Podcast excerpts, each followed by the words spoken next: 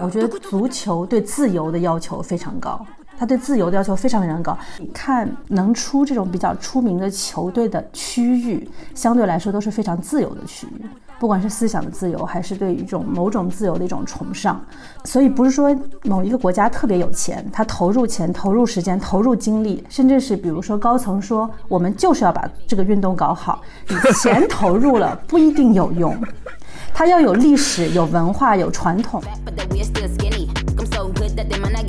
之前特别喜欢的一个哲学家加缪，他其实是一个很大的足球迷，就是他是一个非常狂热的一个足球迷。他又是研究存在主义的，然后专门研究什么是虚无的。其实这世界上没有比足球更虚无的事情了，就是二十二个人在一个方框里面追一个圆圆的球，对不对？他在获得诺贝尔文学奖之后，他做的这个第一个采访是在巴黎的王子公园球场上的观众席接受的这个采访。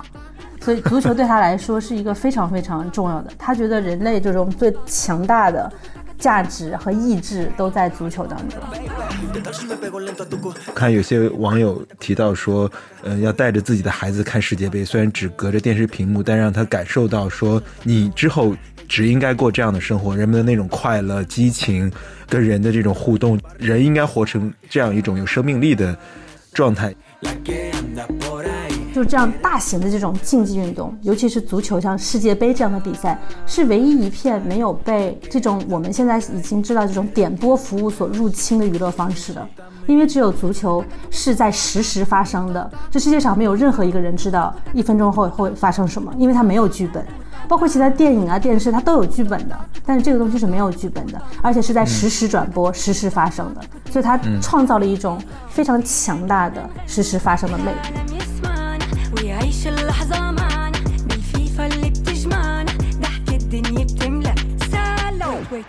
大家好，欢迎收听本期的不合时宜，我是孟尝。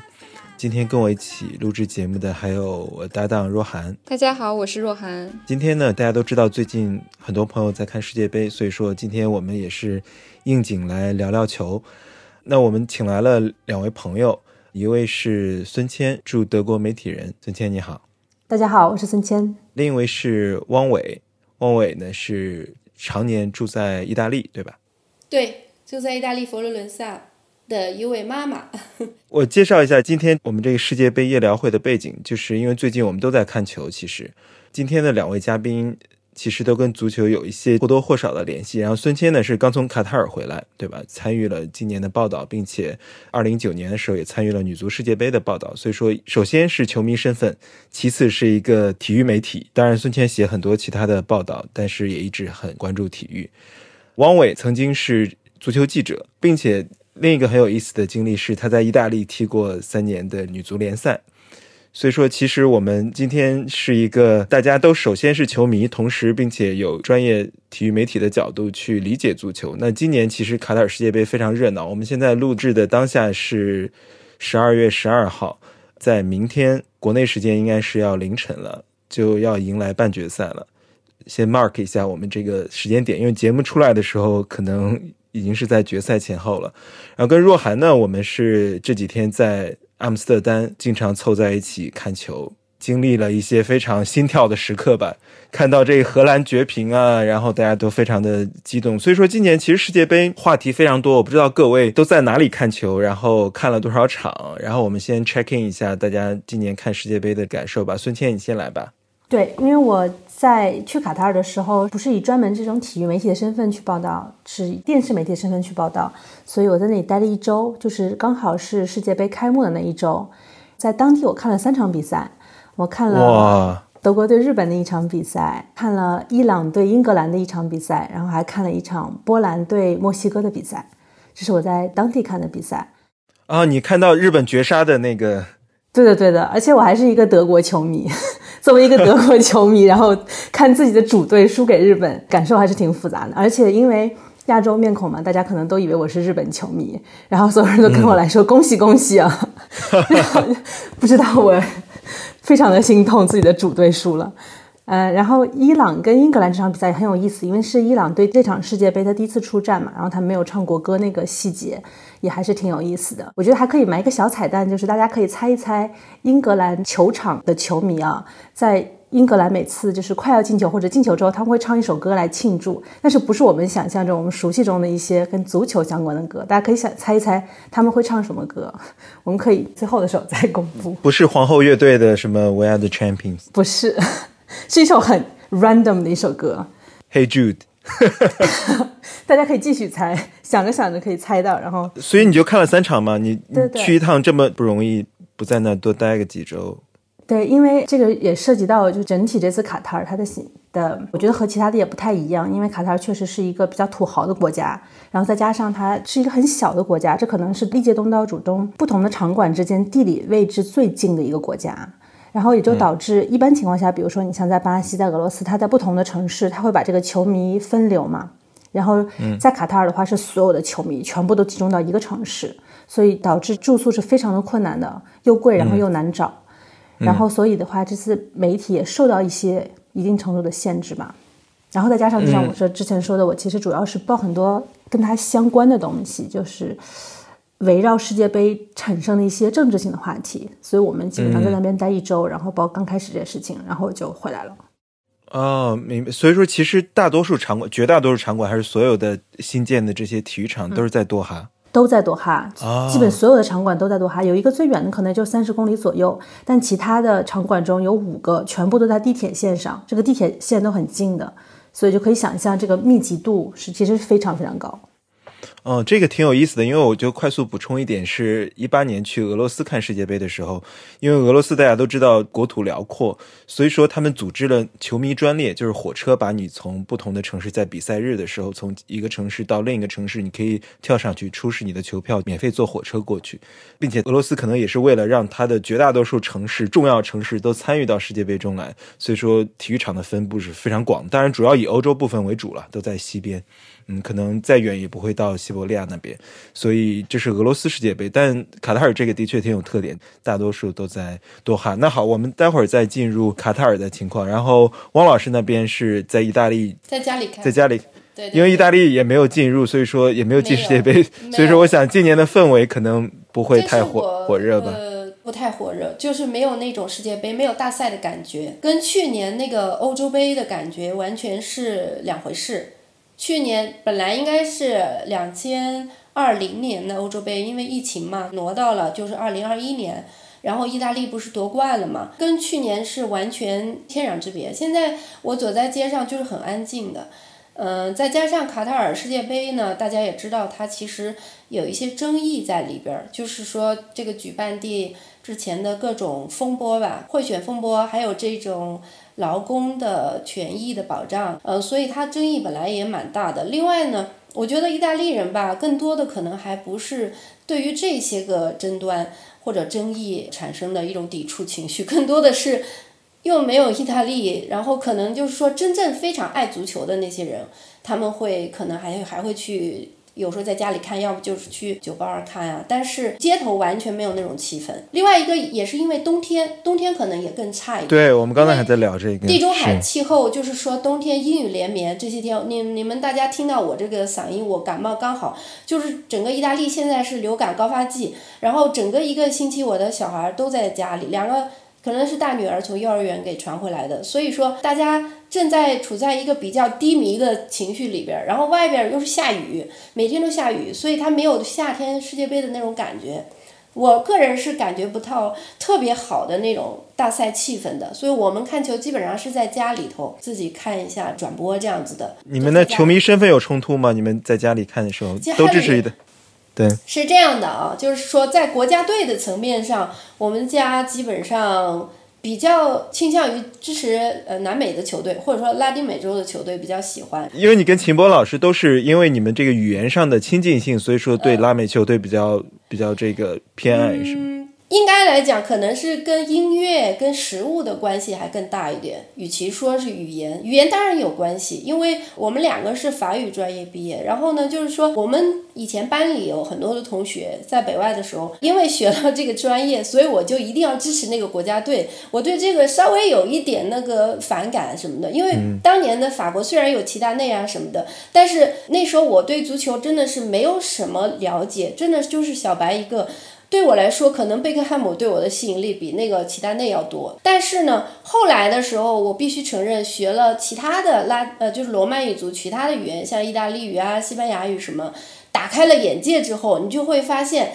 哎，有的时候语言呀、文化呀，这个东西它跟足球确实还是有关联的。它的整体给你带来的那种感觉，所谓的那种拉丁风情。比如说啊，这个当年瑞奇马丁的那那那个那首歌世界杯主题曲什么的，它多少是。能够调动你的一些东西的，也也能够让你对某一个国家队也好，某一个球队也好，有更多的亲近感。我觉得这个是有关联的。法国队走到现在，如果他能够一直走下去，我也觉得没什么不好。尤其是后来我接触了自己踢球的这个经验之后，我反倒觉得谁输谁赢，就是我作为球迷的角度，我无所谓。我如果能够看到好的场上好的精彩的表演，我就支持谁。所以说，在足球上，我可能是比较花心的。因为这么多年，可能我的爱人只有一个，我的花心就体现在足球啊，或者就是说 这些方面，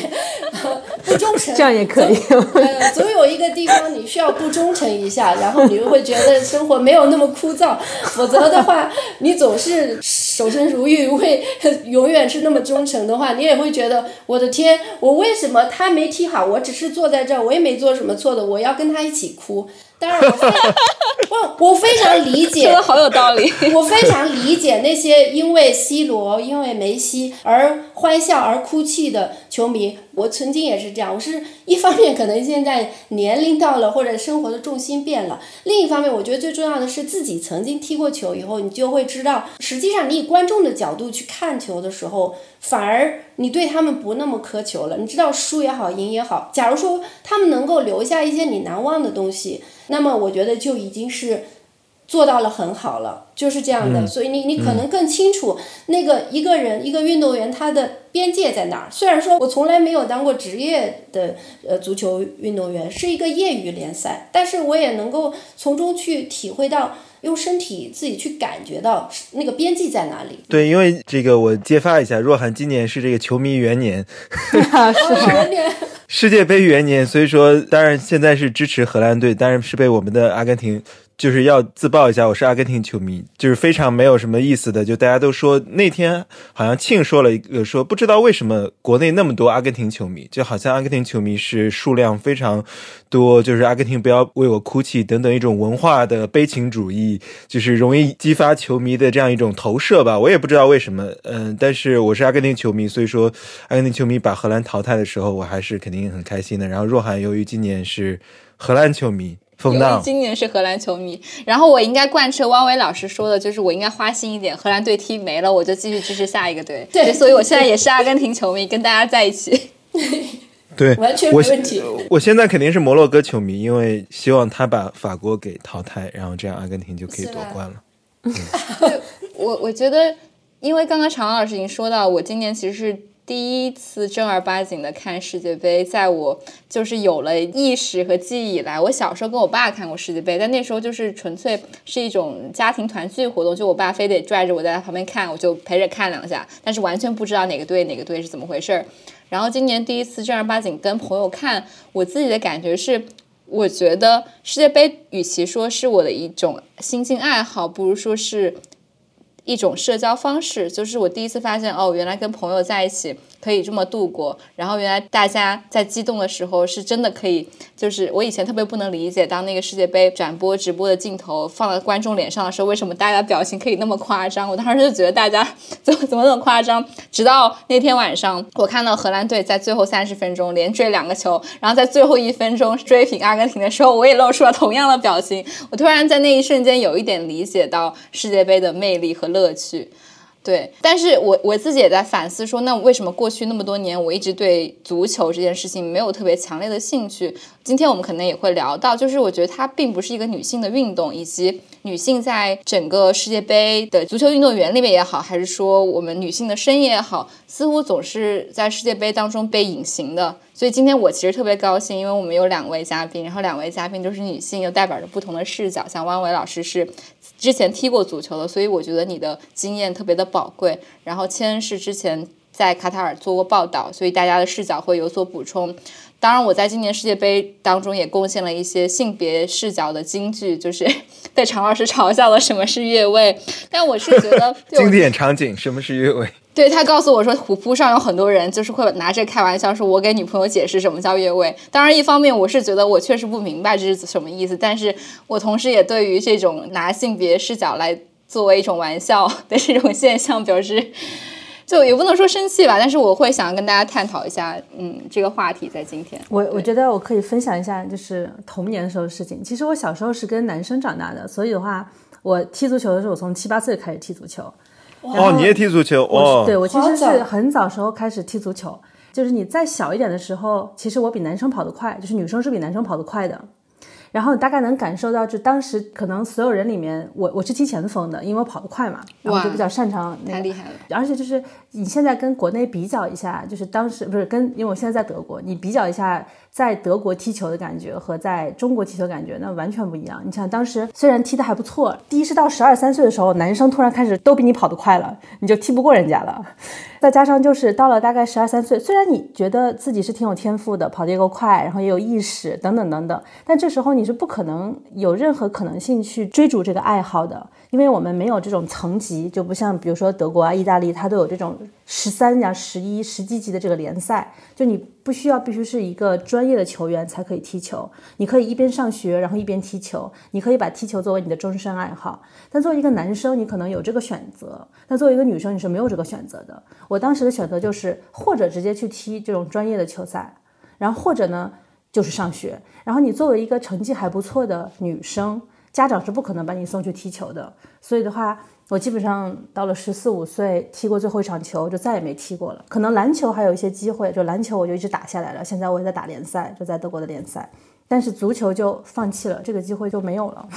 所以我觉得可能很多人都会有这个经历。哦，好棒！我在邀请你之前不知道你踢球这个经历，你你跟足球的这个关系不只是球迷，包括报道足球，并且你本身其实也从事这项运动，这个特别挺有意思的补充。汪老师踢什么位置来着？因为我去参加球队的时候，当时叫米兰竞技足球队，起的名字很大，感觉马德里有个马德里竞技，米兰有个米兰竞技，听上去很大，其实是一个租来的场地，然后工作的人员都是。志愿者学费极低，就一年一年注册费一两百欧元，然后还全套装备的给你一个一个大的那种运动包，所以说是一个就是社区组织力量进去的那么一个地方。我是里面最大的，我们那个地方的主队女孩子的主队是 T Serie C，就是意大利的女子一丙联赛，我是他们的预备队。预备队的意思就是，而且我是从来没进过主队的那种预备队队员，因为他他需要人陪他们练嘛，他需要不断的壮大和吸引女孩子来参加，所以无论你什么年龄，只要不要过分的老或者是残疾啊或者什么跑不动啊，基本上啊，当然我这样说有点夸张，还是要有一点点的，就是说体育素质来了之后呢，他觉得可以，OK，你交一下注册费，你就可以参加了。所以我当时参加的时候，我记得那时候我是二十四五岁。我刚刚读完我在法国和意大利的学位，刚结束完一段学业，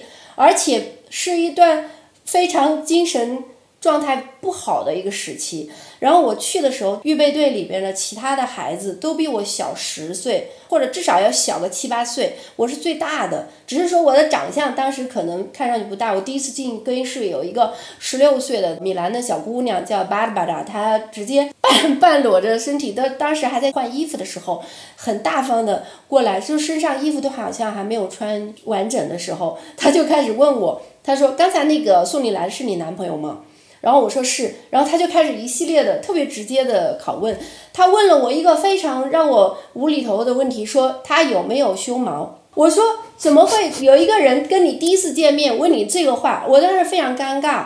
其实那个时候我比现在要还要拘谨很多，我可能连这个词我都说不出来。我说好像没有，他说我男朋友也没有，我最不喜欢有这个的男性就是男生了。OK，好，就是开启了我在更衣室的第一段对话，全是比我小的姑娘。然后他第二个另边上另外一个女孩叫 Simona，呃，大概比他还要小一点点，十五六岁。问我第二个问题，你在哪个高中上学？哪个地铁站下？就是在米兰，他们都坐地铁来的嘛。我说 哪个高中？不上高中，我比你们都大大很多。然后他们就开始猜年龄啊什么，就里面完全就是一种我之前受过的教育也好，我成长的经历也好，我从来没有遇到过那种就像一盆水从你头上浇下来，但是你会觉得很舒服，因为没有任何的客套，很自然的。然后他。觉得他这样给你甩一个问题出来，你可能会愣一下，但是之后慢慢的，这就是那种意大利女孩更衣室的气氛。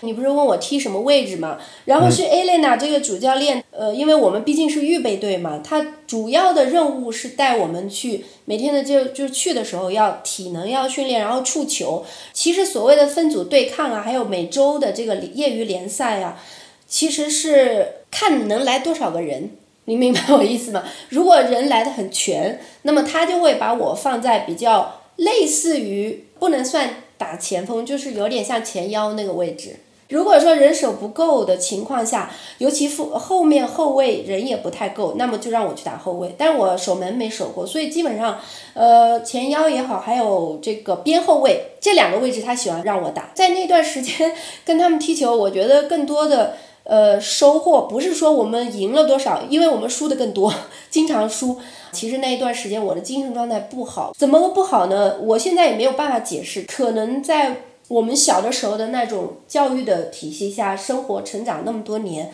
可能我花太多的时间去读书了。不是说我读的多好啊，然后我觉得我的身体啊没有跟上，我的身体和我的和我的这个脑子是是两条。平行的不搭界的一个两个轨道上，到了某一个临界点，他其实受不了了。我小时候是那种不太爱运动的女孩，但是我运动成绩不差，只是没有一个人告诉我你可以怎么样系统的去练习。不像春谦刚才讲的，他小的时候有那么丰富的运动的这种经验，我觉得是非常好的。如果让我从头再来，我也很想像他这样子。我爸爸是一个老师，他也没有能够在这方面去鼓励我。或者他认为没有这个必要，因为一个女孩子学习成绩不错，还挺乖，就很好。可是我不知道这是一种生理上的一种需求，就是你的身体也需要去发展、探索它的可能性。你真的用球去跟别人对抗，踢完比赛，跟你去完全只是去跑步消耗卡路里是完全两回事，对不对？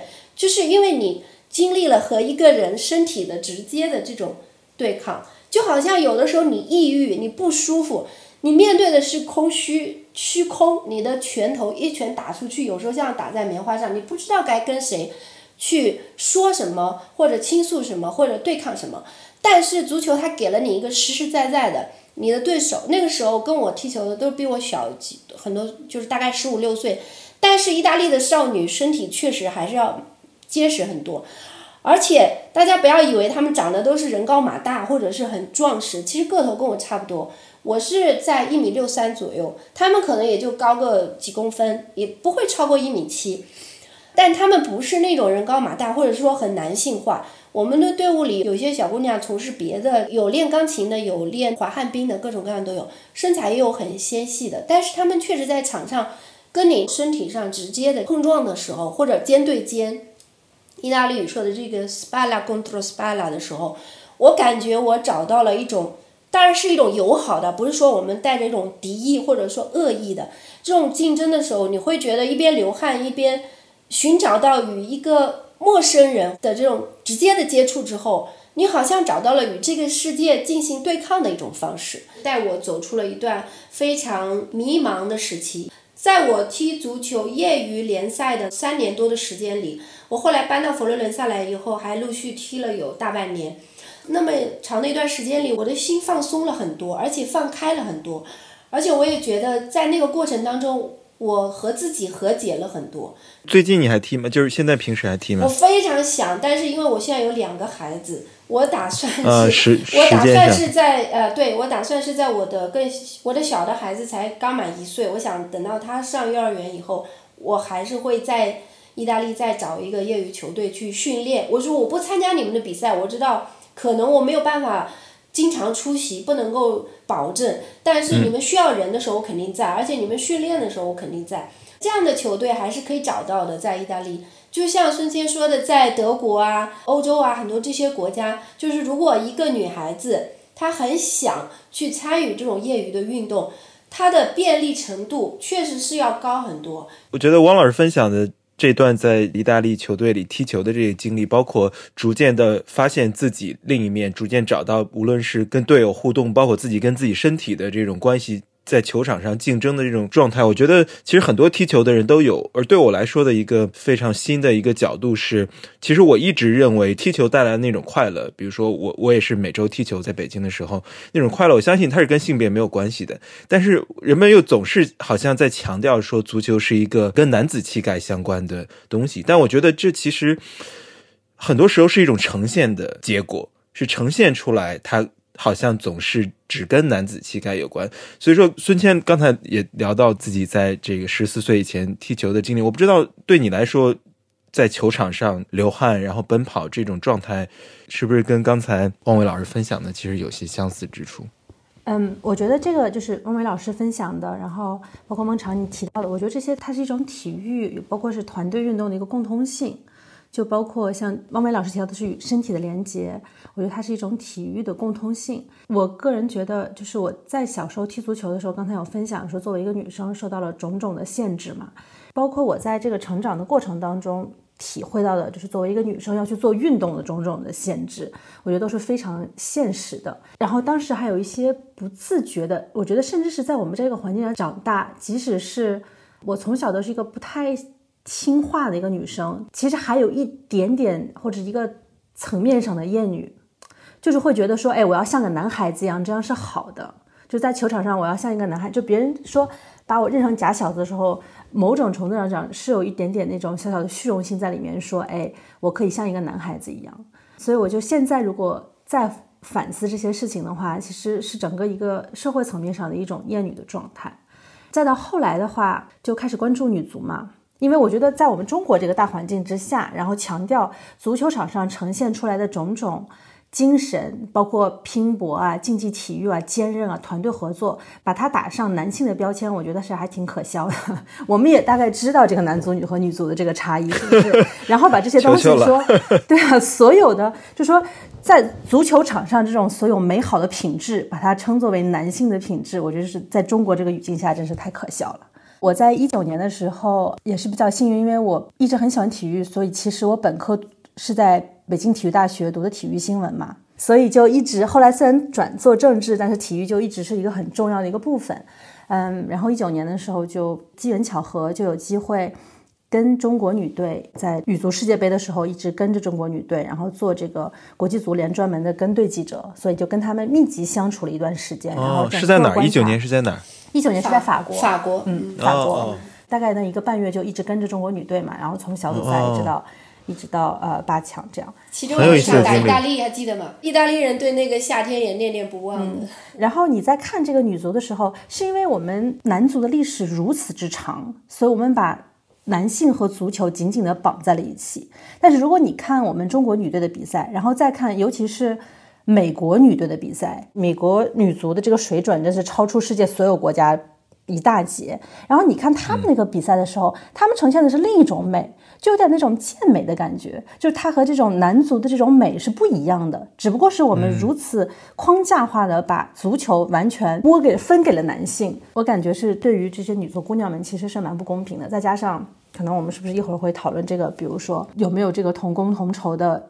问题啊，包括我们女足是在什么地位，就在世界范围内是个什么排名，男足是个什么排名，但女足们女足球员的薪资是个什么水平，包括他们受的待遇是什么水平，这个问题我觉得大家还是挺需要关注的，尤其明年又是女足世界杯。啊，明年又是世界杯，对，并且今年其实二零二二年发生了好多新闻，有些时候都忘记了，今年其实是女足夺冠的对啊，一年夺得了亚洲杯的对对一年。对对。一度大家都在讨论这个，又是女足精神，又是铿锵玫瑰又出现了，然后很多男性球迷也为女足骄傲嘛，说啊我们的女足好厉害。但是等夺冠结束之后，又很少有人会去关注女足的赛事、女足的比赛、女足的发展。我想，这个其实就是中国足球非常缺少荣誉，而往往当我们说起中国足球四个字的时候，人们的本能反应中的这个主体是中国男足，所以说我觉得这其实的确是像刚才孙谦提到，这是长久以来的问题。其实刚才二位分享踢球的经历，我觉得听的其实非常动人，对我来说是非常新鲜的一个信息吧。就是我听到，其实你们跟足球的这样一种状态，或足球给人带来的那样一种改变。其实那跟我平时踢球的感受是一样的，因为我每周踢球也是跟一群球友在北京，可能大家就是在微信群里，然后报名接龙，然后在球场上，然后大家也不认识，你也不知道他是做什么工作的，但大家就一起定一个场，度过两个小时，那样一种感觉对我来说，那好像一度成为我在疫情期间状态特别不好的时候，成为我每周最期待的事情，没有之一。就可能难以想象，因为我从十几岁开始踢球，当然一直都是菜鸟了，就是业余水平了，就是踢着玩嘛，为了快乐。但是，一度在疫情期间，每周的踢球跟陌生人这样一种球局吧，我们称为球局，成为我每周最期待的事情。我不知道大家是不是有人听说过，在北京从去年组建了一支女足队，由于其中有几个媒体的朋友也在里面，有熊阿姨啊，也是我们节目的嘉宾，还有张卓也是。媒体的朋友，他们都参与了这支球队，然后这支球队逐渐变得很知名。有意思的是，他们是二零一一年可能年底吧组建的，然后现在每周都训练和比赛两次，这其实比我们经常踢球的都要频繁，然后风雨无阻。对，一度在北京，我看天气特别不好，特别冷，还下雪的时候，我们都去说，哎，这周可能踢不动了。然后他们都风雨无阻的在踢球，下雨天也在踢，并且特别上头。我看他们的这个球队叫 haru win 就是有点像 Halloween 的那个谐音。他们有自己的队徽，有自己的球衣，然后每周一起训练，有教练。他们的组建一开始启动的时候非常随机，就好像是在一个公司里面，几个同事，可能有两个同事女生说想踢球，他们就开始问他们的朋友说：“哎，我们要踢球的话，对吧？得凑多一点人。”其他他的朋友可能就说：“哎，那我也想。”踢，我相信若涵今年看完世界杯，如果还住在北京的话，都可能想加入这支球队去试一试。然后他们就好像就人传人，就开始组建了一支女足队，然后现在也开始踢联赛了，就在北京跟别的队伍在踢。我看他们经常分享他们球队的那种状态，包括每周踢球回来可能会发一条朋友圈的那种状态，我能感受到运动体育竞技给人带来的那种状态上的改变，那种快乐。首先，我觉得我需要求介绍，等回北京的时候可以跟大家一起踢球。对对，我觉得非常棒。他们从颠球开始练起，嗯，都是完全零基础，就是从零开始。大家各个年龄都有可能都是二三十岁上班族。嗯，我在想啊，就是我们其实就说实话，我们可能踢踢足球确实是在一个相对来说比较业余的水平嘛。我们在分享这个足球对于我们个人来说是一种什么感受。然后我觉得其实有两点，就是一方面，如果我把足球跟我做的其他体育相比的话，就是因为有这么多种不同的体育类型，包括球类都有这么多种不同体育类型，那为什么足球相对于来说其他球类会有一种特别的魅力？就我觉得这是一方面的对比。还有就是篮球迷同意吗？篮球迷会同意这个？因为你刚提到这个，我就插一句，我记得以前。呃，体坛周报就当时还在体坛周报工作的这个严强老师，他当时跟著名的影星李冰冰女士合作一个节目的时候，李冰冰女士就问了严强老师说：“哎，严强老师，你说为什么足球？凭什么足球就是第一大运动，就那么受欢迎？我觉得是不是足球是最大限度的身体的言论自由的最大化？我们看一下，对比一下篮球和足球。”希望篮球迷不要攻击我，我我只是说，我在我客观的来，我们来看一下，是不是篮球场和足球场的对比上来看，篮球当然有它的魅力，绝对绝对的。我是说客观来看，足球场更大，所以你表演的空间要大一点，你跑动的范围要大一点，你带来的那个视觉冲击是不是更大一点？然后你你一个球来了之后，你所要进行的施展开的表演。虽然说你不能用手，对吧？除了手之外，其他任何地方都可以。你可以用身体的很多地方去接触它，你可以创造出更多的可能性。也许这种自由表达是很吸引人的，因为它需要有各种变化。然后才让世界上的人，不同的文化、不同族群的人，可能觉得，比如说丽莎里松那个倒钩，你也可以是一个什么样的世界波，也可以是那个贝克汉姆的圆月弯刀，也可以是谁的罗伯特卡洛斯的那种，呃，所以说它可以变化出无穷多的东西，你可以有各种各样的表演，而且很多时候是可能超出你的想象的。我同意这一点，我觉得足球对自由的要求非常高。他对自由的要求非常非常高。我个人倒觉得，个人表达的话，篮球其实空间就对于个人来说是更大的，因为它场地小一点，它聚焦到每一个球员身上，他对这个球员的表现力会更强一点。而且在篮球当中，我觉得一个就是，如果你有一个 Michael Jordan，你有一个乔丹。你有一个麦迪，你有一个某一个明星球员的话，他对于整个比赛的进程影响是非常非常大的。但是我觉得足球当中，如果这支球队只有一个明星前锋的话，不一定会起到什么决定性的作用。它会起到作用，但不是决定性的作用。所以他就给这个比赛可能产生的各种结局留下很多的悬念。正是因为他球场比较大，球员比较分散，然后他又有十一个人，不像五个人的话，这种感觉是不一样的。他互相之间的这种。不同的互动的方式，它产生这种意想不到的可能性就会大一点。再回到这个自由这个方向，我觉得很有意思。你看这些能出这种比较出名的球队的区域，相对来说都是非常自由的区域。不管是思想的自由，还是对一种某种自由的一种崇尚，所以不是说某一个国家特别有钱，他投入钱、投入时间、投入精力，甚至是比如说高层说我们就是要把这个运动搞好，钱投入了不一定有用。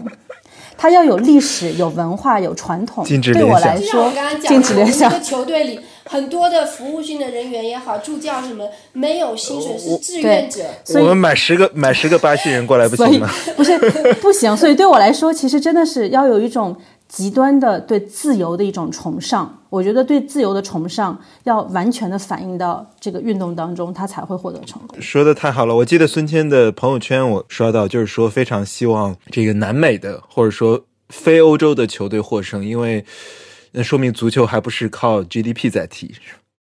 嗯。对，我觉得确实是，就是南美球队。我觉得，如果你很喜欢看足球，而且真的是特别喜欢足球这个运动的话，你很难不被南美球队打动的。就是你可以说我的主队是一支欧洲球队，但是你很难不对南美球队打动。然后他们那种意想不到的传球方式、进球方式，就所有人都觉得他应该往左传，他会往右传；所有人都觉得他这个时候应该射门，他结果传球了。就这种创意，对啊，就是梅西，还有包括之前内马尔。他这连着传了两个，然后最后自己射门那个进球，我觉得就这种创意，这种在球场上的创意，来自于南美球队的创意，对啊，这种就对于自由灵魂的一个渴望。所以对他背后是他的文化，就他跟他的文化之间，他的传统，他们对于自由的向往，然后全部都书写在了这个绿茵场上。我插一句，你怎么做德国队球迷？我觉得还有就是，它这是一点美，就是这种自由的美。但其实足球还有一个美感，它是在这个框架，对的，是在框架之下的一种创意。日本队也是这样吗？日本队就是。亚洲德国队吗？对的，就是亚洲德国队，而且它是如此完美的反映了这个国家和地区的文化，我觉得是非常的有趣。哎，对，这个也也挺有意思。就日本人对待足球的方式，就是日本人对待一切事情的方式。德国人也是这样，德国人也是这样。哦，这个这个挺有意思的，并且包括南美，你也可以看到它的特点。所以说，有些时候我觉得，甚至心里，我不知道你们看球的时候，甚至有些时候希望秩序失败。就是希望最有秩序的、最严谨，然后并且球员最一丝不苟，然后都是模范公民。我觉得有时候英格兰队或一些球队，隐隐之中都在期待着一个横空出世的、跌破你眼镜的东西。对，我们期待坏人胜利，就是期待那些坏小子胜利。不知道为什么，嗯，就是好孩子以及那些就是好孩子模范公民的球队，然后好好的踢球，就觉得。他秩序会胜利，但是我们在生活中难道不是秩序每天都在胜利吗？我们期待一些反秩序的黑暗力量、暗黑力量，一些坏小子取得成就，取得做出一些惊人的成就和举动。还有一种就是，即使是秩序，是因为秩序和自由永远都是相对的嘛。然后你永远要看这个是不是在这个社会环境之下，包括在这个球场上，秩序和自由之间是有一定的互动的，并且有一个平衡的。所以就是我觉得在某种压迫特别强的文化当中，是很难产生非常优秀的前锋的，因为集体化的社会很容易磨平个性。然后，但是前锋一定要有个性，因为前锋要有担当。你在当下你面对球门的时候，你要拔脚就射，你要有足够的自我意识和足够的自信。但是在集体环境中，你一直在强调集体主义精神，集体主义精神，那你在可能很可能就会错失那个需要你射门那个瞬间。你就要传球，你就想着可能要要配合。对，你就说在足球中也有制度之争了。对，是的，绝对有。因为先先有嗯有提到你很有趣的经历，你在法国跟过女足队嘛？嗯，尽管女足和男足其实相对而言都是在同样一个社会氛围下孕育起来的。队伍，你觉得他们之间的并且资源更少是什么呢？并且女足资源更少，资源非常有限的情况下，你觉得这背后有性别因素在里面的作用吗？比如说女性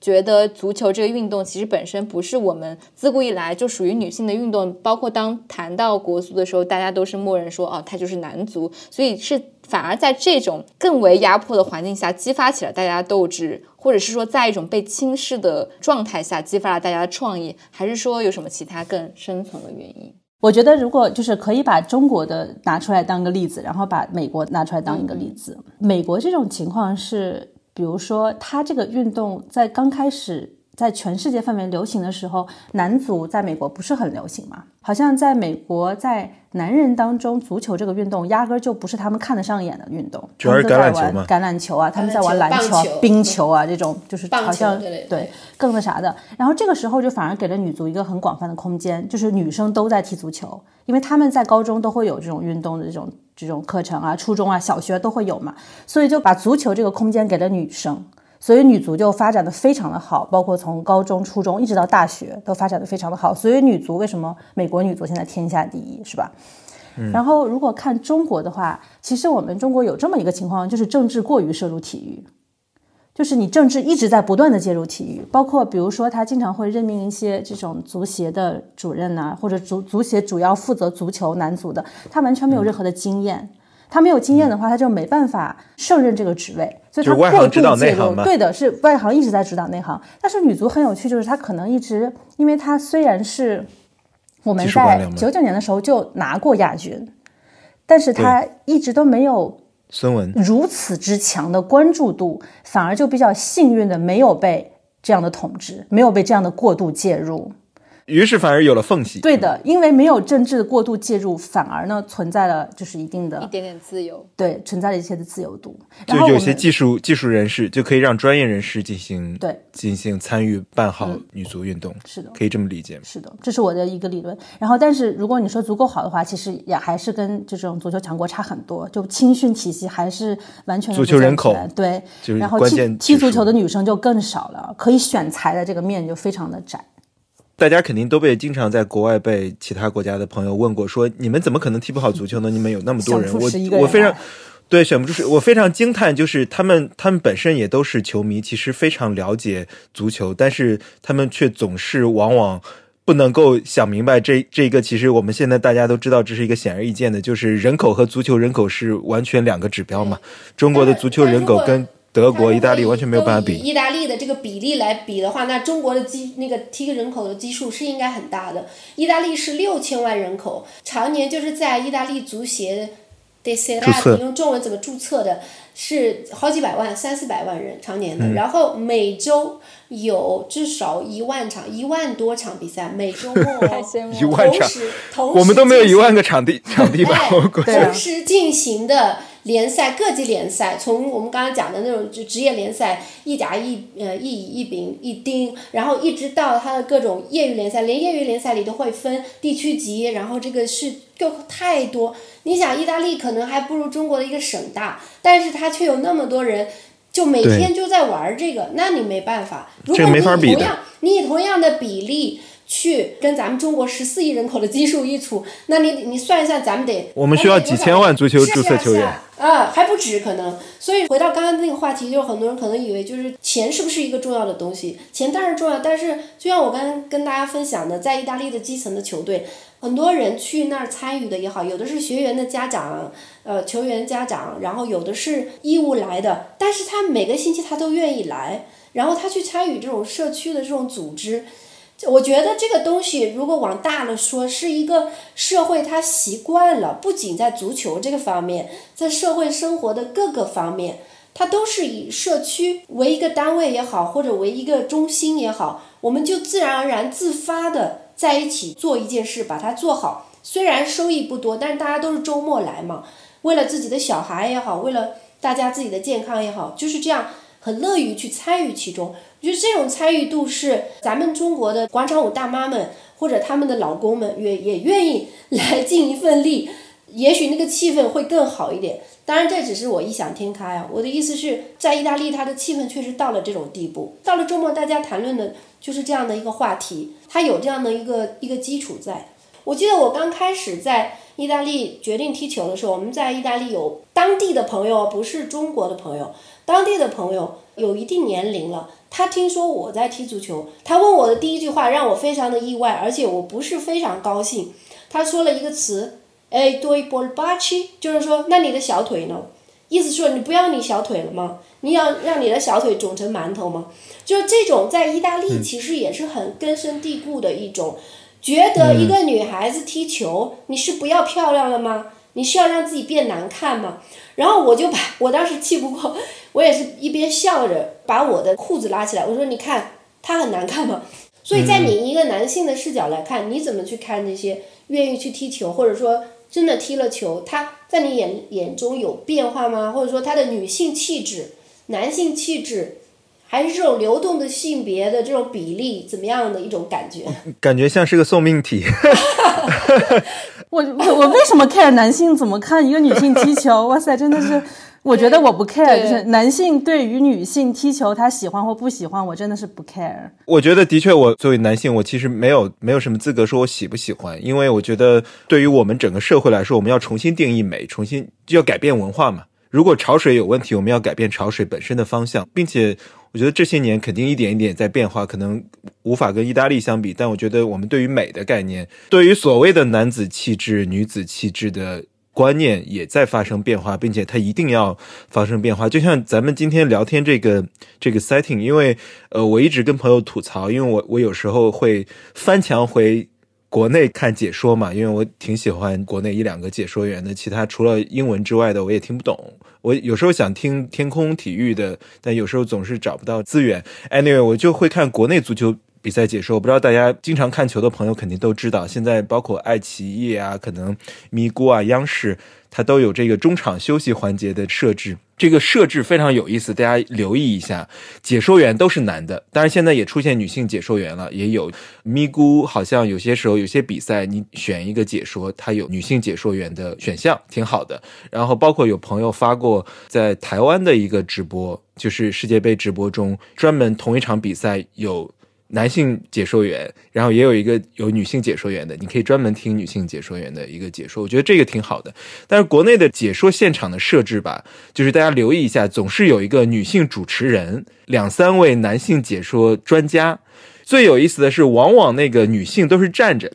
像若涵这样，你如果平时不看球，你突然开始看球的话，你一定会觉得这个设置非常奇怪。为什么会这样？这个原因其实是中国的这些。呃，男性的足球从业者和解说员，就是往往被认为是技术权威嘛，其实就是在这个行业内的技术权威，是给观点的，说白了是给判断下观点的。因此呢，他们往往是对场上的局势啊，以及对这个比赛进行分析。哎，这位指导李指导、张指导、王指导来给一些洞见。而这个时候呢，他又觉得说好像都是男的也不太好，这样呢就设置一位女主播。但是这个女主播呢，由于对她的这种足球解说的这种专业能力肯定是呃没有足够的信任，因此呢，他就站在那里，并且妆容精致，站在那里做一些互动的环节。什么互动呢？就是看网上。球迷的留言说：“哎呀，今天我们这个上半场的时候，球迷的这种弹幕和互动非常激烈。然后给大家念两句网友的留言，然后这时候念完之后再说。那我们也看到了上半场，把上半场大概可能总结两句，然后再把问题抛给男性解说员说：“哎，那这两位老师，两位指导怎么看？”这时候，男性解说员再开始为大家进行专业的分析，所以这个设置是非常有问题的。我作为男性，我看到的时候非常不适。所以说，当我想做这期节目的时候，也是想到说，我说我们一定要打破这个框架，因为我们我身边有很多女性朋友非常懂球，比我都懂，或者说是专业的从业者。所以说，我觉得这个框架本身是令人非常不适的。我看到，比如说荷兰，我有时候看转播，英国，他们也有女性的主持人坐在那里，但是他们大家你看不出性别因素，他们都是互相串话，然后你你问我一句，我问你一句，都是这样，就性别因素弱很多。嗯。不好意思，孟长，我插一句，因为刚你说那个很有意思。你刚开始说的时候，我以为跟意大利这儿是一样的，都是中间一个穿的很漂亮的女主持人站中间，两旁坐着各种足坛名宿啊。但是后说到后来，我就觉得跟意大利不一样了。意大利的前国脚布冯，大家知道吗？他的女友很多年的女友，跟他已经有了一个孩子，叫伊拉利亚达米戈，就达米科这个女主持人很有名，当时是天空电视台的所谓的台柱子嘛。当时零六。六年意大利夺冠的时候，也是他滚动播放那种的，但他不一样，他也是每天都每一期都穿的很漂亮，站在中间。问题他跟刚才孟尝老师讲的那些个我们国内的那些女主持人不太一样的是，他的任务可不是去念网友留言，他是指挥全场，就是整个演播室以他为中心，以他为中心。这是他的演播室。对，我也想问一个问题啊。我不知道你们看球看很多年的球迷有没有关注过，就是因为如果纵观足球历史，其实足球在全世界这项运动都是一开始是一个男性气数非常重的运动，所以英国足球协会在一九二一年的时候是认为足球是非常不适合女性参与的，然后是到后面的五十年才解除了这个禁令，说允许女性去参与足球这个运动。当然，我觉得在中国，它的那个性别刻板印象就更加严重。刚刚常老师已经举到一些例子，就是咪咕总是有一个妆容精致的女孩要。站着，然后去显示他的这个位置跟男性主播有什么样的不同，然后他的被塑造形象总是低幼化的，就是他不能去评价那些足球的技法，他只能去说一些很机械的，去念一些很机械的台词。然后我们看到在女足夺冠的时候，也有很多国内的媒体去塑造这些女足球员夺冠新闻的时候，不是去说他们技法有多么。精湛而，是说这些女足运动员都这么大龄了还单身，有没有对象啊？我记得那央视是央视吧？那个问题，嗯。所以我是觉得，在国内，他的性别观念还停留在一个很原始的阶段。但是与此同时，我也想问，我之前录这期节目的时候，稍微看了一下关于足球历史的报道，然后发现，在过去很长一段时间内，哪怕是男性足球运动员，如果你在球场上展现出一些比较亲密的举动，或者是他因为踢掉了一个球在球场上哭泣，他回到自己国家，可能国家媒体会批判他说，觉得他太娘娘腔，或者是说就没有男子的刚强的气质。但在这几年，我我能看到球场上有更多的真情流露的画面了。所以你们觉得足球这项蕴含了如此多因素，它又包含了政治，又包含了我们对性别的观念的折射的这样一项运动，在这几年，你们有看到一些？进步和变化吗？今年有女性裁判了。呃，就像比如说巴西今年也派出了一个主解说员是女性的，叫黑娜塔。她完全是主解说员，在意大利的话，这方面好像原来是比较是在这个场边的女记者多，然后慢慢的这个解说的成分也参与进来了。我觉得在我所看到的，比如说欧洲的这个范围内，女性的参与以及大众对女性参与这项运动的评价，都显得越来越进步，都是在往好的方向在走。比如说今年的三月份吧，是在诺坎普还是哪里？就是巴塞罗那的一场女足的欧洲冠军杯嘛，啊叫欧冠，欧冠，欧冠比赛已经上座率就是达到了九万多人，大众对他们的评价就是现在上座率越来越高，就是几乎满场十万人的球场坐了九万多，所以感觉是这个气氛是非常好。我觉得我的意见和大家不是特别一样，我个人不是特别乐观。可能确实是在欧洲会稍微好一点，尤其是北欧，或者是像德国这样的国家也是。德国也是。德国的二台是有专门的女女解说的，就整场比赛只有一个女性解说在做解说。但是这个也就是一八年的世界杯开始了吧，第一次有一个女记者报道这个足球，也就是十年前的事儿。我们说的可是德国。然后在中国的话，我觉得就更不用说了。我记得我当时看世界杯的时候，当时还有一个女解说叫沈冰。他是个解说员的，他不是那种就只是站在旁边举个好多标签年了，好多年前了，是不是？但他还是跟黄健翔平起平坐的这他好像个位置。后来出事儿了还是什么？对，后后来被各种骂，是不是？就是当一个女性被放在这个位置，她只要出一点小错，别人就会揪着她这个错不放，说女性就是没办法做解说，她理解不了足球，对吧她解说足球是感性的。然后我在想，哪个解解说不感性啊？就所有那些男解说，他最出名的时刻 都是他非常感性的时刻，对不对伟大的意大利左后卫。对呀、然后就是到了女性解说员身上，就变成了感性的时刻，她不适合做解说。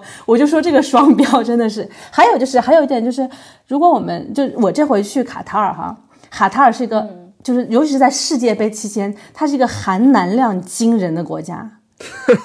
真的是含男量哎，女球迷惊人。当地的女球迷少很多是吗？当地我就没看过女球迷，就是当地人啊，我说是就来的肯定有很多女球迷，跟伊朗很像，伊朗之前是女性不能进球场嘛。对的，所以我经常会走在一个，就是因为他球迷很多嘛，我在一个拥挤的这个电梯上，就这个自动扶梯上，满满都是人，我是唯一一个女性。所以我就是觉得，就是在这样的一个，不管是我当下刚刚回来的这种感受，还是说，还是说我们看这个电视转播的各种情况，再加上就是这次，包括为什么卡塔尔会有这么大的争议，就是因为它不支持这种多元化，包括对性少数族裔的这个支持，包括它当地对这个女性的压迫，然后，包括在德国这样的国家，当当足球队想要为这些性少数族群，或者是甚至是就因为卡塔尔的种种这个人权的这种压迫，其实包括对女性的这种这种压迫发生的时候，大多数的德国队员是不同意的。所以，其实我觉得足球总体来说，它跟如果跟我们整个社会对于性别议题的相比的话，它是远远落后的。足球就还是一个男人的自留地。对，说到这，补充一个，其实足球中 LGBT 群体的出柜，著名就是一线的球员几乎没有，目前好像只有一个，对吧？我记得是德国一个球员，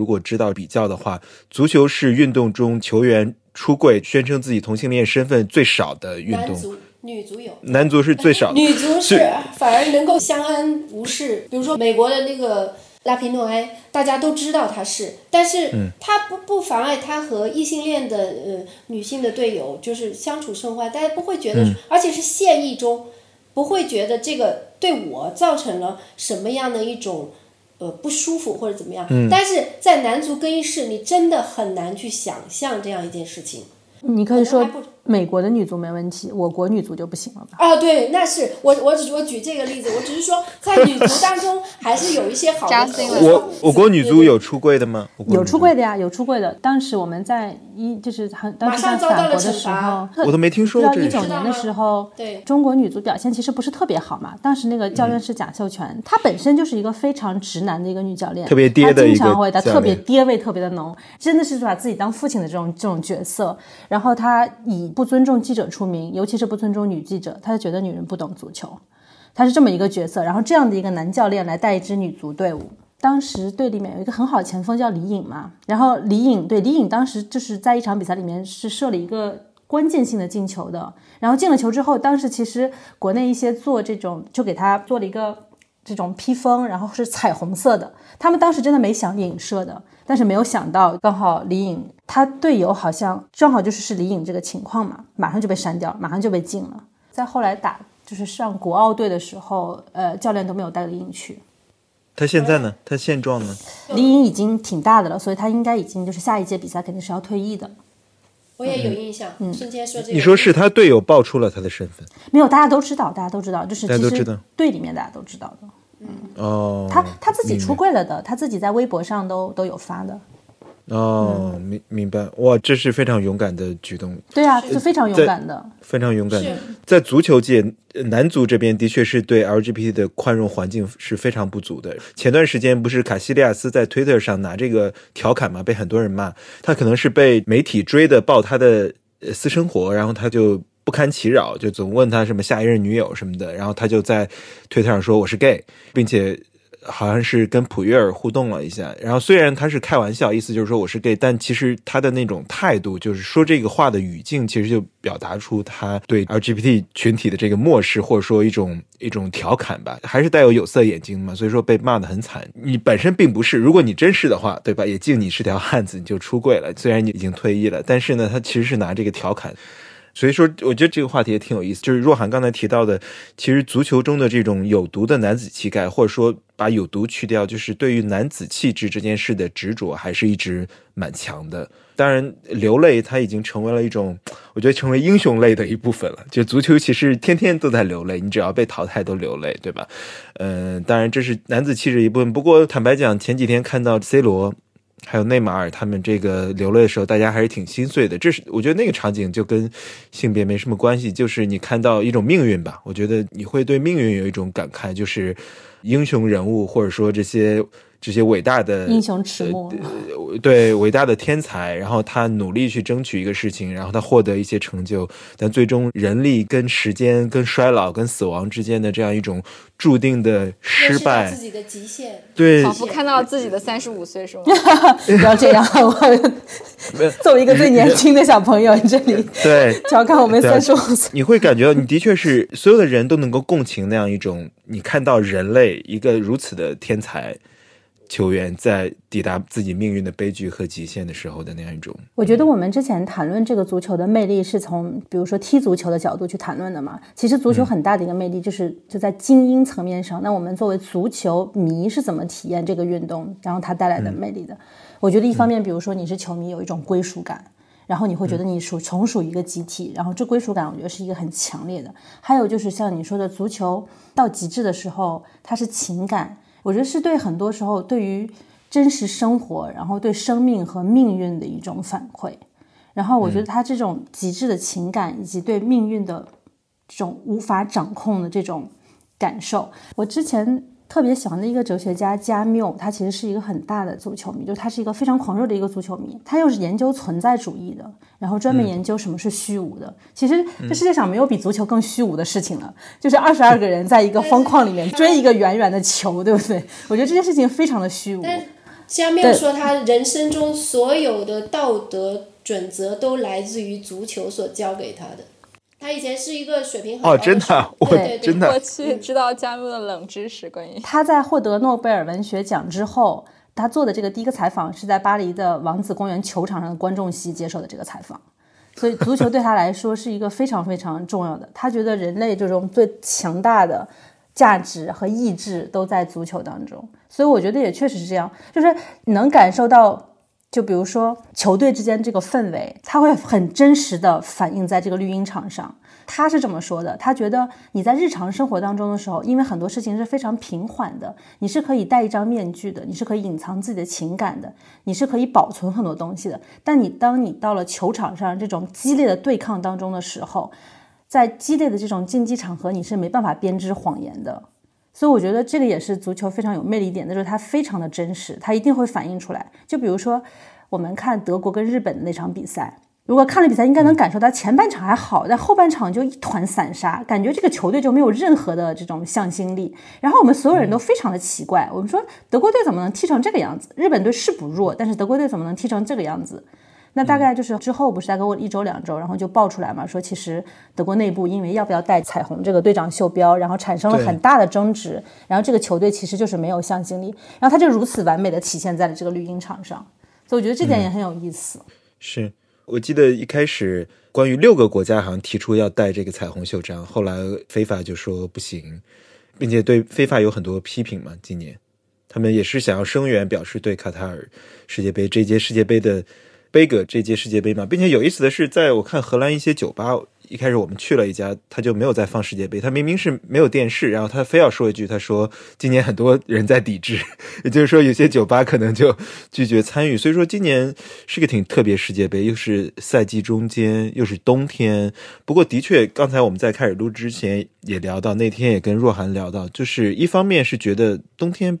不适合世界杯，挺冷的，也不能在户外喝着啤酒。几千人、上万人在广场上看着大屏幕一起呐喊，但另一方面，的确，孙谦刚才也也提到这个，冬天大家都很抑郁，然后特别冷，特别灰蒙蒙的，也没有什么有意思的活动，也没有音乐节、户外活动、沙滩、草坪。但是有个世界杯，好像冬天有了一点希望。所以说我这两天没有比赛，就觉得说，嗯，又回到了冬天的这种。沉郁的状态，马上就回来了。德国人不是也说是要抵制世界杯嘛？然后就现是确实没有这种大的这种球迷屏幕什么的。然后在第一场比赛结束之后，德国有一个 satire program，就是喜剧嘲讽类的这种节目。然后他就说，嗯，但其实上一场比赛，德国有一半的电视，就是百分之五十的电视都在放那个足球赛，这就是德国人抵制这个这次世界杯的方式。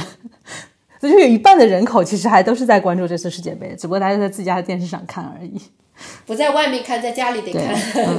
还是抵抗不了这个诱惑。而且群众基础，对这样的国家，像德国、意大利这样的国家，它群众基础还是很，我觉得还是很强。对对，哎，孙谦说到卡塔尔世界杯这一届的争议啊，可以给我们介绍一下整体就是国际媒体上围绕这届卡塔尔世界杯的一些包括争议啊，包括批评，以及呃各国其实都有不同程度的抵制，甚至有些国家传出声音说我们不参加了，对吧？呃，并且这届世界杯真是在世界多灾多难的背景之下举办的，因为就像很多朋友说，我们体育的归体育，政治的归政治，不要谈政治。但其实就像刚才咱们聊到的，因为足球就是我们这个世界，我们生活中一切事物的集中呈现，你不能不让它呈现，所有的元素都会有，对吗？我看懂球帝上有一篇文章特别搞笑，说知道为什么这些国家都小组赛这些强队都回家了吗？因为他们谈政治。因为因为他们不 focus 在体育上，因此总搞些什么要为彩虹发声啊等等这些，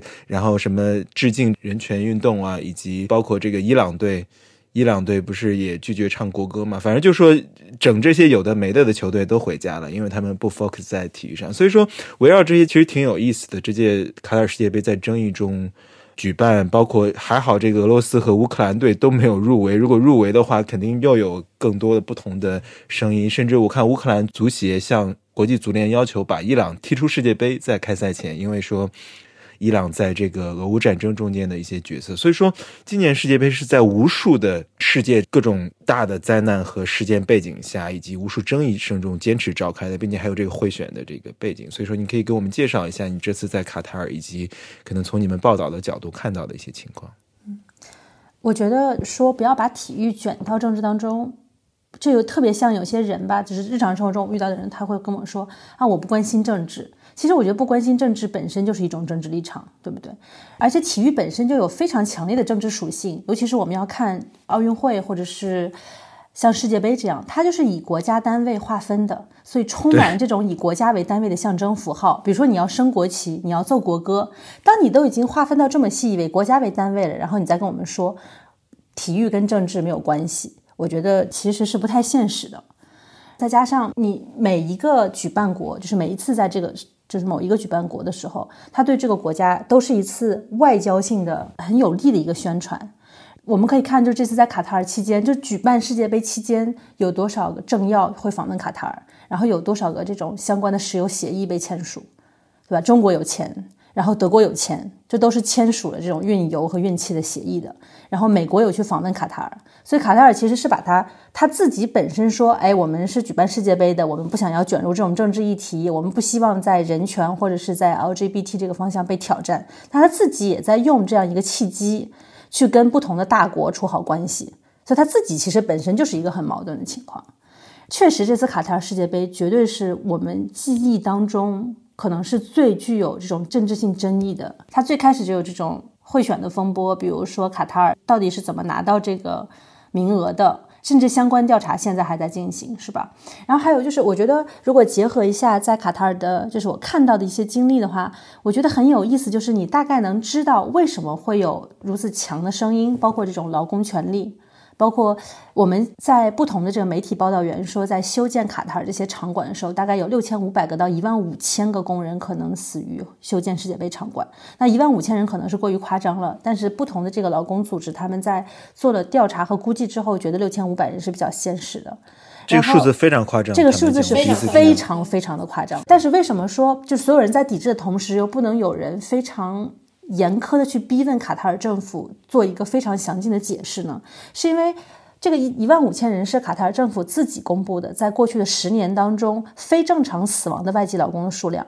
那当然，非正常死亡劳工数量，你不能说它全部都是基于建场馆死亡的，这确实是不太现实。而且，非正常死亡这件事情就本身也很难下结论。比如说，一个工人他突然在这种暴热天气当中死亡了，你如果不做进一步非常详尽的调查，你没有办法直接把它归结于。就是修建场馆造成的死亡的数量。但是卡塔尔政府他不让各方去做的事情，就是去调查这个死亡的原因。他没有自己没有在做，他也不让别人去做。就是这个问题是引起大家强烈的反抗的。然后，但是又不能有人直接去说，哎，你看有六千五百个人就是死于这个原因。我在当地的感受就是，这个国家非常的有这种视觉的冲击。你从一落地到最后离开，包括泊车的司机。餐馆的员工、酒店的员工等等，只要是在进行服务行业的，全部都是外籍劳工。有可能是北非的，有可能是阿拉伯其他国家的，或者是东南亚的，全部都是外籍劳工。这个有百分之八十以上全部是外籍劳工在这个替这个国家服务，所以你就能想象到，在你听到的这些不同的声音，说他们对于外籍劳工的这个权利有多强，这个尊重，可以说比较直观的展现在你这个面前啊。还有就是他们，呃，一开始有人有很多传言说，是不是卡塔尔有在雇这个球迷？因为 他确实是第一比较贵，然后球迷又很难到这个当地。再加上新冠种种原因，就是很多这种情况，再加上就是欧洲很多国家在抵制，所以就担心说是不是球迷不够多，球迷不够。对，但这个事情是很难论证的，是不是？你确实是很难找说你哪些球迷是不是就是那啥被雇的。然后我不是看了一场这个波兰对墨西哥的比赛嘛？波兰的球迷是真的是非常非常的少，可能他本身也离得比较远，再加上这个国家可能也不是那种欧盟里面就是相对来说人均 GDP 比较高的国家，所以在波兰到墨西哥那场比赛的时候，基本上全场全部是墨西哥的球迷，但是呢，会有一些零星的这个波兰的球迷。然后我就之前我有听说说他们会雇这种在当地的外籍劳工，然后让他们来看比赛。然后我就看到一群，我在入场的时候看到一群这个看起来就不太像是波兰人，因为他们看着就特别像巴基斯坦啊，或者是印度啊，或者是东南亚籍的这个披着这个波兰的国旗，你知道？然后也，然后我就走过去问我说是，哎我说哎你们是波兰的球迷啊？他说啊我们是波兰的球迷，我们是波兰球迷。我说你们怎么会支持波兰呢？然后他们说啊我们就是觉得好像波兰。嗯，知识不太多，然后我就说哦，我说是这样，所以我说你们就一直是波兰球迷。他说是啊，是啊，是啊。我说啊，那你们最喜欢的球星是谁呢？然后他们就面面相觑，你知道，他们就说不出来万多夫斯基这个名字来，然后他们说自己是波兰的球迷，就是我当然也没有。办法直接问他说：“你们是被雇佣的吗？” 他们也不会承认。但是就是一个小细节，说作为一个波兰球迷，不知道莱万多夫斯基是谁。就这些事情，你可以能感受到为什么这次就是大概会有这么强的这个争议吧。然后再加上能不能带队长袖标这件事情，能不能被 LGBT 群体发声，包括很多媒体，他刚开始会看到 BBC 啊，还有德国的一些解说主持人，然后他们会在自己演播室里面带那个彩虹旗。我在做出境的时候，我去了当地之后没有找到这个 彩虹的东西，然后我就自己打印了一个小的这个彩虹的星心形的彩虹星，然后我就戴在这个衣服的旁边嘛。然后我在外边做出境的时候，就有那个记者对着我一通猛拍，然后他们说啊，确实是，就是第一天没有人有这样做，然后第二天慢慢就开始，然后第三天，后来就是卡塔尔自己放开了，他说是，呃，球迷们可以带这种彩虹的标志。就是其实一开始好像还有保安禁止，对的，就去制止他会的会的。我遇到的一些球迷，他们拿的是非洲某一个国家的一个部族的标志，然后就被拿走了，说你这个代表彩虹旗。但他后来放开了，所以其实卡塔尔它这个国家没有我们想象当中，我个人反而觉得它是没有我们想象当中的如此的。嗯，封闭。还有一个小的细节，就是我后来采访一些人权组织，就关于这个劳工问题的时候，他们说这些人权组织是一直可以去卡塔尔做调查的，他们是境外的人权组织，但他们其实卡塔尔政府一直允许他们入境进行调查。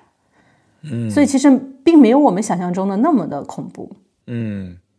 是说到球迷，挺有意思的是。中国球迷虽然中国队没有进入，但是其实今年世界杯也是安慰了很多中国的球迷。因为我看网上其实有很多，因为世界杯前一段时间正好是在国内疫情非常严重的时候，或者说风控疫情风控非常严重的时候，大家都关在家里不出门。其实世界杯的给人的这样一种鼓舞，其实是对人的治愈，不止治愈了欧洲阴郁的冬天，也治愈了国内的风控的。生活，我看有些网友提到说，嗯，要带着自己的孩子看世界杯，虽然只隔着电视屏幕，但让他感受到说，你之后只应该过这样的生活，人们的那种快乐、激情，跟人的这种互动，人应该活成这样一种有生命力的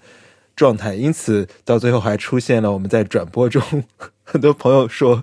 只能是那个鸟看模式的看世界杯，因为就一度不给观众席镜头了。就是因为总看到世界杯赛场上快乐的球迷，联想到自己的生活。不是白岩松有那他在央视上问了这么一句嘛？说，哎，我们看这个球场里面八万人、九万人都不戴口罩了，我们怎么还清零呢？就是他他就是在央视上放出的一句话，对不对？是是的，所以我我我个人是觉得，就是世界杯它传递的极端的快乐。对于自由和快乐的向往，这个东西是共通的。然后，当你在家里面被封控的时候，你看到了这种从远方传来的这种自由和快乐的时候，冲击一定是非常的大的。对对对，对我们最后再大家可以简单聊一下自己看这届世界杯，就我们回到球迷身份了。这届世界杯比较印象深刻的瞬间，或者比较印象深刻的一个一个现象吧。这届看球的时候，呃，C 罗，大家。在聊到这些世界杯的时候，也有球员这个不同世代的更迭嘛？因为今年好像到了一个他们说叫做“诸神的黄昏”，就是超级球星们这一代天才们就是最后一届世界杯了。当然，有可能 C 罗可能下一届站着踢，我不知道。但是“诸神的黄昏”伊布就没有进世界杯嘛？你看 C 罗、莱万。呃，梅西，我记得内马尔之前说过，说这是他最后一届。虽然他才三十岁，但他好像之前说过，说这一届一定要赢，不然的话就退出了。所以说我其实从来没有喜欢过内马尔，但是我看内马尔他如此努力，非常认真的去踢球，然后想要获胜，然后最终非常遗憾出局的时候，还是有一种悲情感，为一个我并没有多喜欢的球员感到。就是你知道他这辈子可能再也拿不到世界杯那种感受吧，所以说大家可以最后聊聊看世界杯的这种印象深刻的。我我其实印象最深刻的瞬间在开场已经提到了。呃，荷兰对阿根廷的那一场，然后最但还是被我们击败了。那个那个瞬间让我觉得哇，原来嗯，体育有这样子的魅力。我从来没有因为看体育赛事感受到那种强烈的情绪起伏。虽然我自己也非常认同刚刚你们说到的，就是体育对于人的这个自由的延伸和我们对于自己的探索的一种一种帮助。对，但是我其实今天听完这期节目还有挺多感受的。我觉得我们今天来聊足球，然后聊女性，其实也可以完完。全全享受到在这一种被定义为是属于男性的运动当中去，本身就打破了一种过往对于足球的刻板印象。包括孙谦刚刚提到说，你们是如何通过足球改变了自己的生活，获得了对自己身体的掌控权。就是如果这期节目能够被我们的很多女性女性的听众听到，然后让他们觉得足球不会成为他们某一种运动的限制，如果他们喜欢，他们就应该去享受。我觉得就是一件特别特别好的事情，是一个很好的开始。这届世界杯我看的很少，因为我刚刚跟大家讲，我有两个小孩要照顾。但是到淘汰赛后面，我还是能看的，尽量都看了。尤其前几天那么的精彩。刚才就之前我们在沟通的时候，孟常也给我们发来了这个我们聊天的大概的这个框架，里面有一个点很触动我啊。他说你怎么去理解这个足球的悲剧性美感？可能是个性使然吧，就是我其实看球的时间也蛮长了，但是呢，我记住的很少是很悲怆的时候。到后来，我印象中足球给我最好的印象永远是快乐的。我记得二零零五年那个联合会杯决赛，巴西对阿根廷，就我人生中唯一看的八决赛，我那可能是我看的最完美的一场比赛。大家可能现在讲 C 罗、梅西，但我可能比在座的各位都年龄都大，所以。那个时候梅西还刚刚是个小毛孩儿，C 罗我是记得零四年在葡萄牙第一次看欧洲杯的时候，他才刚刚十七岁，还戴耳钉的那个小小罗，都很小小很小很小。当年小小罗在我的心中的黄金一代是那个我所我说的这个零五年那一次的，有卡卡有小罗有大罗，那个时候我记住的永远是快乐的瞬间，或者说你让我去回忆你你喜欢的球队你喜欢的球员，他有没有什么一种悲壮的时刻？我记得更多的是那些球员，比如说大罗纳尔多，他在国际米兰的时候不是，还是在巴塞罗那，我忘了，就是永远记得那个动作，他两名这个后卫包夹着他，他就像是用神力把他们这样掰开一样，这样穿出去，或者是卡卡在零七年打曼彻斯特曼联的时候，他也是这样子，就是用头球点地，然后后面两个曼联的后卫撞在一起，我永远记住的是这些。非常奇妙的时刻，光彩迸发的时刻，我记不住那些很悲怆的时刻，不知道为什么，可能这是性格使然。大家也能够从这样的角度去呃体会这种快乐，可能会足球就纯粹是快乐。因为有的时候我是觉得生活本来就够苦了，我们看足球不要再加点苦，我们就多加点糖在里面，就是这样。没关系，难过的时候就移情别恋了。另外一支球队，说的好，说的好。换一支总是赢的球队，比如说我们阿根廷。话不要说太早。对，明天阿根廷就不要不要变毒奶。是是是，低调低调。我在想，这次世界杯也是再早的时候，更早的，比如说九八年，然后更早开始看世界杯的时候，有时候确实是在看足球。然后今年可能也是年纪大了，然后就一边看足球，就一边在反思，就说为什么足球会有这么大的魅力，包括它为什么吸引我，然后它为什么产生了如此强烈的，就是某种共鸣。我觉得一方面它跟现实世界的一种连接，我觉得很有意思。比如说，马上摩洛哥要踢法国。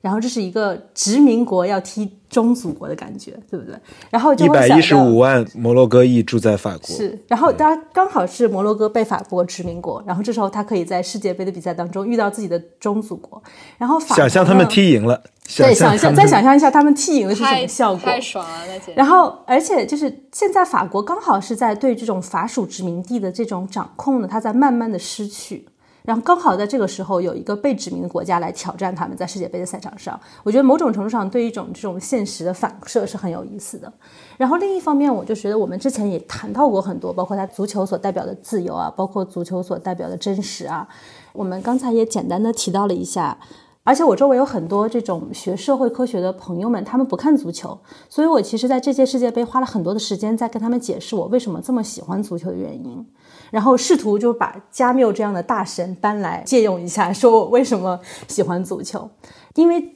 加缪他本身研究是虚无嘛，就是人生，他坚信人生是无意义的，就像足球在很多人眼里是非常无意义的一件事情，他的喜怒哀乐都是非常的人造的。但是其实你要这么看的话，人生就是这个样子，你的喜怒哀乐，总而言之，它都是人造的，就像人的生命会结束一样，球赛也永远都会结束。但是，那怎么能战胜这种虚无呢？那反抗这种虚无的方式，就是你自己为它赋予某种意义和情感，并且呢，非常专注到这种情感意义以及你所做的事情当中去。所以，我觉得我们在看一场球赛的时候，也就是这种感受。当你非常非常投入的时候，当你进入了某一种这种空间和共振的时候，其实反而在这个空间和共振的时候，才是一种战胜虚无的方式。所以我觉得我今年就边看球边在反思这些事情，包括我后来又想了一下，就这样大型的这种竞技运动，尤其是足球，像世界杯这样的比赛，是唯一一片没有被这种我们现在已经知道这种点播服务所入侵的娱乐方式的。因为只有足球是在实时发生的，这世界上没有任何一个人知道一分钟后会发生什么，因为它没有剧本。包括其他电影啊、电视，它都有剧本的，但是这个东西是没有剧本的，而且是在实时转播、实时发生的，所以它创造了一种非常强大的实时发生的魅力，就像我们的人生一样，就像我们的人生一样，我完全不知道它会发生什么。说说的太好了，说的我都我 我都不不好补充了。我觉得刚才你说这个，他跟现实世界的互动这一点，我觉得的确是足球非常有魅力的一点，包括伊朗队员在。拒绝唱国歌的那个情景，包括他们表达对伊朗国内女性进行抗争的这个支持。当然了，后来从伊朗传来的声音是，伊朗的国民并不买账，这是一个后续的一个跟进了。伊朗国民觉得他们在作秀，觉得他们明明其实并没有表达出真正的支持，只是在世界杯上作秀。这当然这是另一种批评了。哦，因为我刚好就是我不是看了伊朗跟英格兰那场比赛嘛，然后下来的时候就有两个伊朗大哥跟我聊天。然后我们都特别感动，我们说哇，伊朗的足球队站出来了，然后什么什么的。然后他因为他英语不是很好，所以我们一直用 Google Translate 在交流嘛。然后他跟我说，他们就是一支政府的球队。我说你什么意思？他说我觉得他们做的远远不够，不唱国歌怎么够呢？他们有赛前新闻发布会，有赛后新闻发布会，他怎么不发声呢？然后他们说，其实，在伊朗球队当中，声音最强烈的那些都压根儿没有来参加比赛。所以对他们来说，这支球队压根就是政府的球队，不是人民的球队。政府选出来的，对的，压根就是政府的球队，而不是人民的球队。所以当伊朗最后输的时候，他们其实伊朗很多人在庆祝，因为他们说最后输的是这支政府的球队，根本不是我们人民的球队。对，这跟我们在做观众看到的完全相反，因为伊朗拒绝唱国歌感动了很多人嘛。输给美国那一场之后，他们在街头跳舞嘛，是吧？对对对，是的，他们跳舞的原因就是因为说 啊，这支政府的球队终于输了。对，今年你说这个有意思的元素太多了，就伊朗跟美国对上了那场比赛，还跟若涵这个一起看的，还挺有意思的。包括摩洛哥这件事情，我跟西班牙朋友在看西班牙对摩洛哥那一场的时候，在最后时刻的时候，他说一定不要加时，一定不要加时，结果偏偏加时，最后他说啊，如果踢点球，我们肯定输了。我说为什么？他说：“你知道吗？在西班牙有一百万摩洛哥裔，但是他说的不准确了。我后来查了一下，大概七八十万吧。他说我们输给谁都可以，不能输给摩洛哥。最后西班牙就是被摩洛哥淘汰出去。那接下去这场比赛就是呃摩洛哥对法国。想象一下，如果摩洛哥胜利，因为我们已经看到在摩洛哥战胜西班牙和葡萄牙之后，我们在荷兰、法国、西班牙的。”大街上都看到各种视频，就是球迷在街道上狂欢，甚至警察都出来维持秩序，放各种烟花啊什么。包括在乡街上，我看在巴黎乡街上都跟警察有一些冲突。想象一下他们把法国踢回家的场景。所以说，这张力让今年这个世界杯在争议声举办的世界杯，其实多了非常多有意思的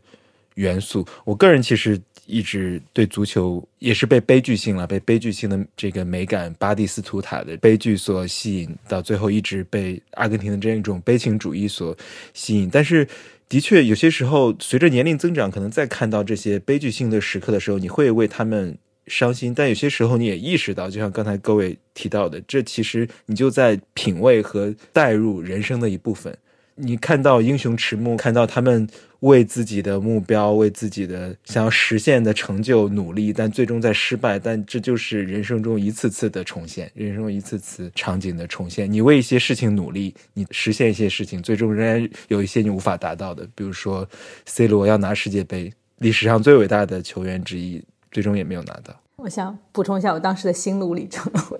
我当时看到 C 罗输了，然后他出来的时候，他一瞬间不是就是在跟拍他嘛，然后他就是开始哭。然后我当时也挺心酸，但我后来转念一想，人家不踢这场球，这不是马上要去沙特踢球吗？年薪不是几亿吗？我没事干替他 替他伤啥心啊？然后顿时就不伤心了。